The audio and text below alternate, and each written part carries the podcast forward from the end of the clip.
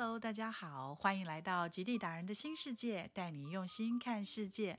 今天想和大家聊聊玄天上帝的故事。为什么会想聊聊玄天上帝的故事呢？因为今天是农历三月三日，玄天上帝的圣诞。就让我从和他的因缘说起。进出南北极近三十回，让我和北极玄天上帝结缘，因为极地。让我常有机缘遇到宫庙的主事者，曾策划造访西藏神山天湖，也曾安排去拜会南极仙翁，更曾策划去北极祈福世界和平。很难忘怀在世界三极的触动。有一句话更深深的感动我：极地虽冷，需要用我们的温暖道心加以融化。人心虽寒，需要用我们的热心善意加以感化。北极玄天上帝镇守北方，统领北方七宿，海上指引，威灵显赫，庇佑众生。这让常进出南北极的我心怀感恩玄天上帝的慈悲。可曾见过一尊神像，手持七星剑，左足踩龟，右脚踩蛇？可曾听闻超过半世纪之久，神儿年年都来祝寿？可曾听过肉体木乃伊地爷公的传说故事？今天就让我们来听听有关他的故事。拜上帝公，说走就走。在出发前，记得订阅和开启小铃铛哦。Let's go！相传在古时晋乐国。三月初三，皇后诞下王子，顿时瑞云复国，天花散漫，幼时隐晦，长而勇猛。十五岁时，以太子之尊拜辞父母，入武当山修道。四十二年，功成国满，九月九日得道升天，玉帝封为玄武真人，全名为武当山北极玄天真武大帝荡魔大天尊，世人称他为玄天上帝。台湾民间俗称“熊地公”或“熊地牙公”。据说太子在修炼之初意志不坚，想下山返回晋乐国。当他经过一口井，遇见一位老婆婆在井边磨铁杵，便问道：“磨铁杵何用？”老婆婆说：“磨针。”太子吃惊地说：“那不是太难了吗？”老婆婆回答：“铁杵磨成针。”功到自然成。原来他的老师子虚元君变成老婆婆，一语点醒太子，太子顿时恍然大悟，于是返回山上继续修行，终于修成正果，得道成仙。松柏岭也是大多长辈们口中的情贝 K，地灵人杰，松柏远眺，盛产茶叶。松柏岭寿天宫是全省道教重镇。被称为四奉玄天上帝的总庙，也是台湾分灵单位数最高的庙宇。早在明末，福建先民为求渡海平安，迎请家乡的北极玄天上帝香火来台。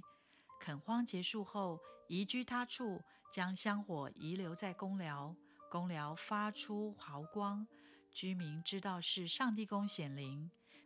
清朝康熙年间。建立小寺，奉祀香火，至今约三百五十年。历经九二一大地震及次年回路之灾，先后受创，于二零一八年终于恢复原貌，庙殿重建完成，举行入火安坐大典。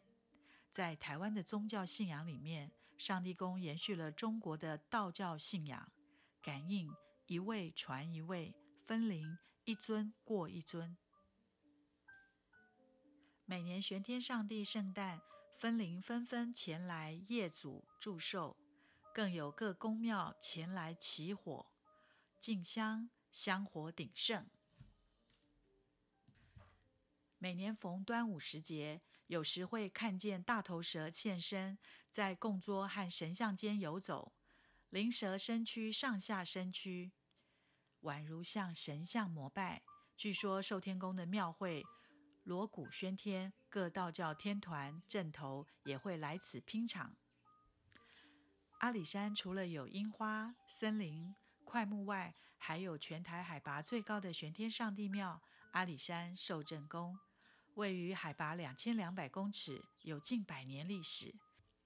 在台湾日治时期，日本政府广征工人，大量开采林木，但因频有灵异事件传说，工人从故乡松柏岭寿天宫迎来玄天上帝香火祈福，成为当地著名信仰的寄托。一九八八年，前往武当山谒祖，请为一尊祖庙真武大帝神像，将二楼打造成金碧辉煌金殿，由阿里山在地块木雕作。粉以细致纯金箔，金殿连麦武当山，庄严真武大帝安坐于中，配置诚如武当山金殿，入殿如入神器，提供信众潜心静坐。每年三月初三，玄天上帝圣诞，神娥集体年年来祝寿，以超过半世纪的历史，贴身神尊停留在神像衣冠。不吃不飞，圣诞过后方离去，像是在为玄天上帝祝寿。可能是被庙宇的灯光所吸引，加上正是蛾类繁殖的季节，恰好形成神鹅祝寿的独特神机。大皮北极殿，这是一个木乃伊为神的故事，肉体的地爷公。故事的主角叫做柯相。清同治年间，曾冲入火场救出一尊玄天上帝神尊。当晚，玄天上帝托梦：当日你就无余一时，无极要度化你一世。眼前有两条路供你选择：一是赐你荣华富贵一生，二是赐你荣享万年香火。可相选择荣享万年香火。奉祀玄天上帝，发挥救世神威。年仅三十四岁，但自觉时日不多。告知村民用烟熏百日，他即能成神。但不巧于第九十九天即被人打开，坐姿圆寂，肉身不腐，成为木乃伊。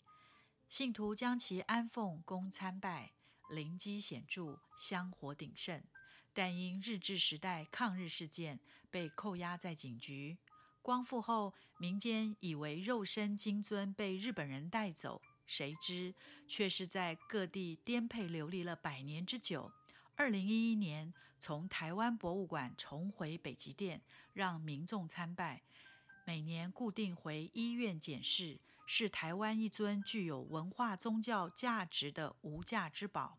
二零一八年，科相托梦要造金身，妙方依神明指示，要求用万张信徒签名的受金制作，超过万人以上才能造金身。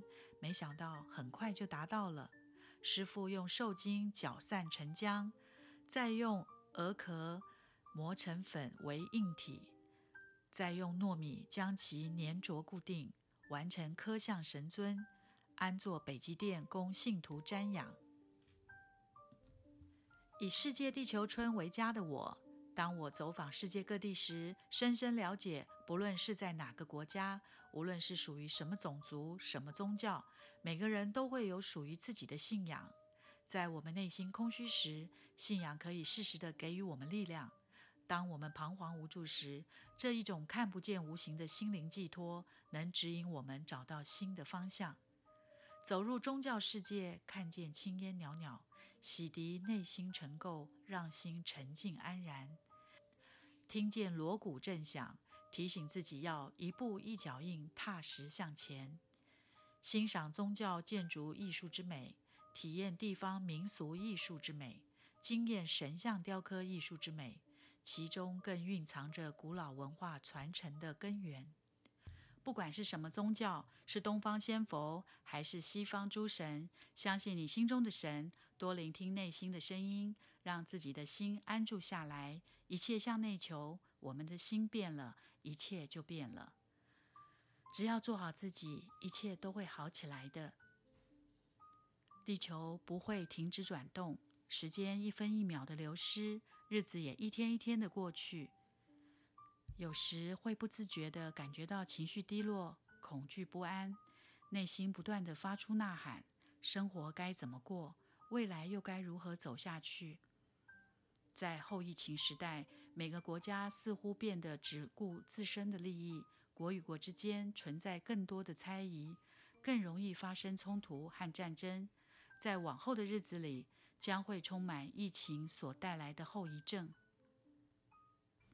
最近发生台铁泰鲁格号出轨事故，内心为这些受难的家属感到心酸难过，更佩服那些救难的英雄们。他们就像是天使，在第一时间不畏艰辛的去救人。疫情和苦难让我们的心灵变脆弱了，如何让自己的内心够强大呢？在这么苦涩的日子里，我们要学习向内自修。世事无常。世界不停的在改变，唯有无惧接受世界的改变，心才不会慌，才不会感到迷茫，才能学会和自己相处，才有更多的时间修行。随着岁月的增长，更需多花一点时间用来自觉和思索。只要我们让心平静下来，静观心田绽放的智慧之花。就能品尝内心最幽深的芳香，心里无忧无虑无牵挂，心常能保持空灵，心就越来越清净。心越清净，就越有智慧，才能在乱世中守护自己。唯有找到自我最深处的芳香，才能探索自己内心的极地。走入宗教，可以洗涤身心灵。放眼世界，才能看见真善美。今天就跟大家分享到这儿，也欢迎和我分享你心中的信仰，你心中最推荐的台湾寺庙，或是最值得去的地方。